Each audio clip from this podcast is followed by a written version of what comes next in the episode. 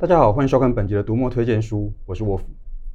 生活在台湾的读者，尤其是文学作品的爱好者，不大可能没有读过这家出版社出的书，因为他们不但是专研文学老字号，而且无论是纯文学还是大众文学，无论是本土的作者还是外国的作家，他们都面面俱到。所以他们有张爱玲和三毛，他们有东野圭吾和陈浩基。让我们欢迎皇冠出版社的总编辑徐婷婷。大家好。婷婷会到皇冠呃工作，想来本来应该就是一个文学的爱好者。那影响你最深的是哪一本书？嗯，影响我最深的一本书应该是米兰昆德拉的《生命中不能承受之轻》。其实我第一次看这本书的时候是在大学联考的前夕，因为看书实在是看得太沉闷，看不下去了，所以就跑到咖啡店去透气。然后在咖啡店的书柜呢，发现了这一本书。我记得我当时看的时候，哇，完全看不懂，简直就是一头雾水。但是我觉得这本书还是有一个神奇的魔力，驱使我一口气读到最后。那那一次的撼动呢，也开启了我跟这本书之间的缘缘分。算一算，我大概每三五年就会重读这本书一次。那每一次读呢，我都可以从这个书里面发现可以对应自身状态的一些段落。那每一次我也会发现一些新的疑问。那那些疑问呢，也会驱使我去期待下一次重读的时刻。对，我也希望昆德拉的作品可以赶快上电子书，我会全部都重读一遍。不过婷婷在呃。自己当编辑之后，觉得这个工作内容跟你原来想象的一样吗？其实完全不一样哎、就是我原本想象的编辑的工作其实是很优雅的，然后可以一边看书稿一边喝咖啡，然后呃，实际在工作的时候呢，也发现呃，其实你有很多时间都在跟不同的人沟通，比方说跟作者沟通，然后跟业务沟通，跟通路沟通，或者更广义的来说是跟读者沟通。要如何让读者相信你现在手上的这本书很好看？为了做到这件事情呢，其实通常每天都很忙乱。虽然是这个样子，但我觉得还是蛮乐在其中的。呃，因为我觉得编辑的角色可能是作者和读者中间的一个呃关键的角色。那作者把书稿交给你，经由你编辑成书，然后你再设法让这些书呢去遇到更多的读者。我自己觉得很享受。嗯。不过我觉得当编辑的一个最重要的好处，嗯，是我们可以做一些自己喜欢的书，嗯。那婷婷是不是介绍几本你觉得自己做了很喜欢的书？嗯、好，嗯、呃，我可以介绍一下最近我们做的一些出版的计划。呃，今年因为适逢三毛逝世三十年，所以我们在这个时间点呢，就做了三毛全系列的重新改版。它还是有很多呃，它的呃很经典、很隽永的地方，不仅不会把不会感到过时，而且其中有很温暖的，就是疗愈的力量。那第一本可以跟大家分享的书就是《稻草人的微笑》。这本书其实是写他离开撒哈拉沙漠，然后到加那利群岛，然后他们搬到一个老人社区。原本以为这个社区可能会很无聊。结果没想到，三毛却从这些邻居的身上发现他们对生命的热情。那里面也写了很多她跟她的丈夫荷西相处的一些趣事。比方说，她趁荷西去捕鱼的时候呢，逃回台湾，然后逼得荷西一天到晚写信给她。那三毛她的信仰其实是一沙一世界，一花一天堂。那其实我们从这本书里面呢，就可以发现他关照这个世界细节的一些呃很深刻的地方。那另外一本书呢，要跟大家分享，我自己很喜欢的是，呃，把快乐当传染病这一本书。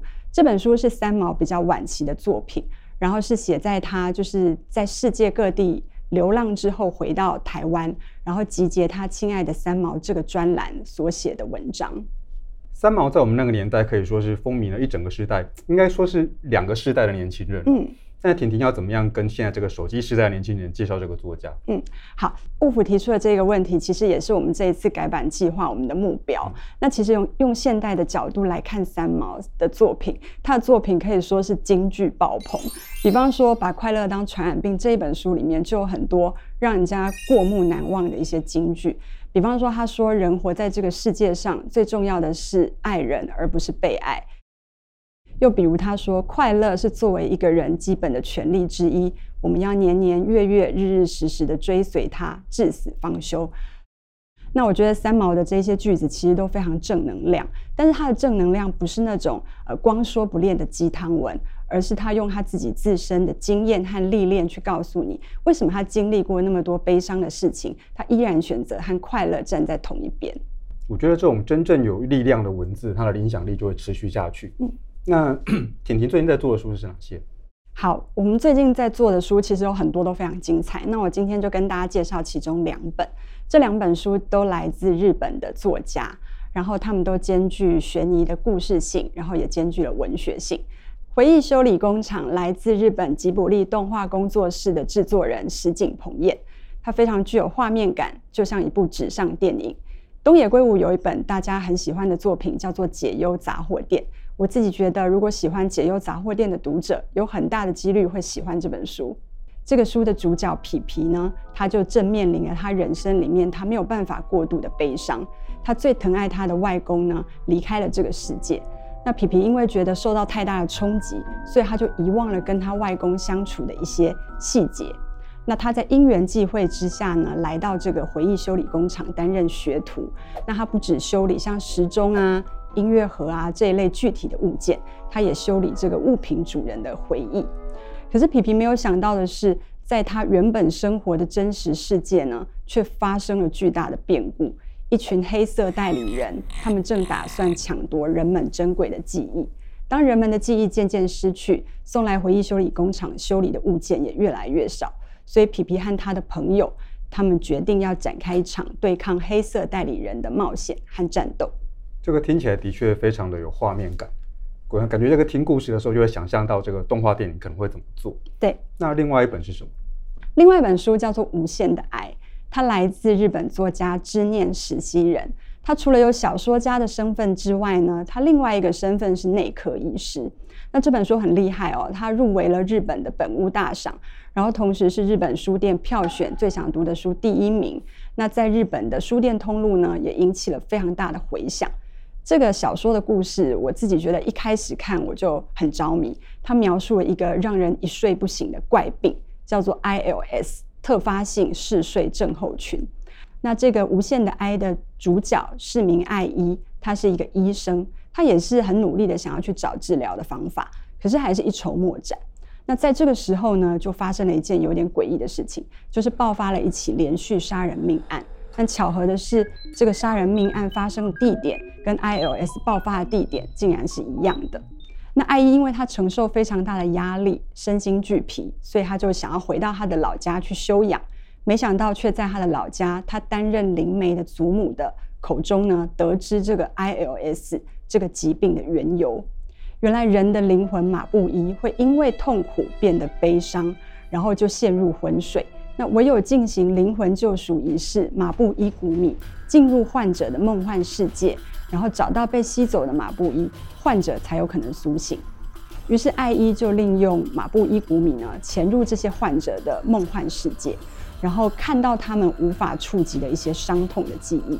没想到他自己也在这个过程中呢，被逼迫去面对自己不堪回首的一段回忆。听起来这两本书都有处理伤痛跟修补记忆这样子的主题。那回忆修理工厂是一个听起来就非常有画面感的一本小说。嗯、那后面这个无限的爱有哪些特色？我觉得，如果回忆修理工厂它是呃画面感的小说，那这本《无限的爱》它就是感受型的小说。嗯、日本媒体称这一本《无限的爱》叫做体感型小说。我自己看完以后觉得非常的传神哦，而且我看到下集的中段的时候，我觉得完全呈现一个傻眼的状态，嗯、不敢相信故事竟然朝着这个方向发展。我觉得喜欢悬疑小说的读者一定会喜欢这本书。